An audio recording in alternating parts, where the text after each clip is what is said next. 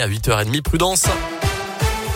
Dans un instant, la météo et votre scoop info, le tour de l'actu maintenant à 8h30, comme chaque demi-heure. C'est avec Colin Cotte dans l'Ain et la Saône-et-Loire. Bonjour. Bonjour Mickaël, bonjour à tous. À la une de l'actualité ce matin, un Indinois interpellé la semaine dernière à Arban, près d'Oyonnax. Il était jugé hier pour des faits de violence après une soirée mouvementée au domicile de son ex-compagne, alors enceinte de 8 mois et en présence de leur petite fille.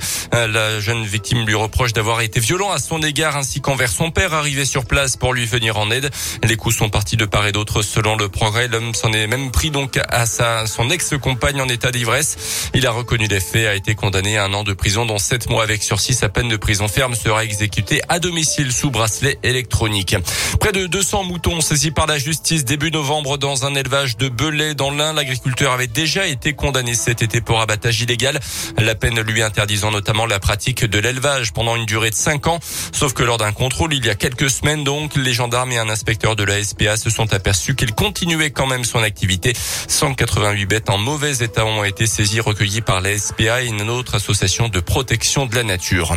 Quelles sanctions après le fiasco du match de foot entre Lyon et Marseille dimanche soir? La Ligue de foot professionnelle va rendre son verdict le 8 décembre. Le match avait été définitivement arrêté dimanche soir à cause d'un pseudo supporter qui avait jeté une bouteille d'eau sur le joueur marseillais Dimitri Payet dès la quatrième minute. La Ligue a déjà pris une sanction provisoire hier à l'encontre du club lyonnais en prononçant un huis clos total à titre donc conservatoire, Joanne Paravi.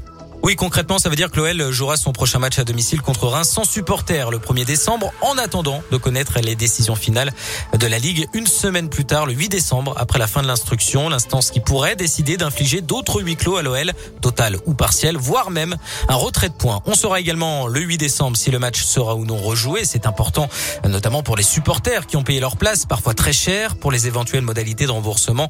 Jean-Michel Aulas a d'ailleurs indiqué que le club s'adaptera selon les décisions de la Ligue. Pas plus infos euh, pour le moment. Et puis concernant l'auteur des faits interpellé dimanche soir, il doit être présenté aujourd'hui au parquet en vue d'un jugement en comparution immédiate. L'OL réclame une sanction pénale exemplaire et veut pouvoir être en mesure de le radier à vie. Mais il demande pour ça l'aide de la Ligue et de la justice. Merci Joanne. Et justement, le gouvernement et les instances du foot français se réunissent aujourd'hui place Beauvau pour une réunion de crise qui vise à trouver des solutions pour mettre fin au débordement observé depuis le début de la saison de Ligue 1. À noter qu'un jeune homme de 17 ans originaire de l'Inde doit également être jugé aujourd'hui par la juge des enfants à Bourg pour détention de fumigène. Dans le reste de l'actu également, 142 millions de repas distribués l'an dernier par les Restos du Cœur. Mais combien cette année les Restos qui lancent aujourd'hui leur 37e campagne hivernale dans un contexte économique euh, rendu plus difficile encore par la crise sanitaire? Dans ce contexte, Jean Castex a été testé positif au Covid hier soir, quelques heures après avoir été signalé comme étant cas contact. Matignon l'a annoncé et confirmé. Le Premier ministre portant doublement vacciné souffre de légers symptômes.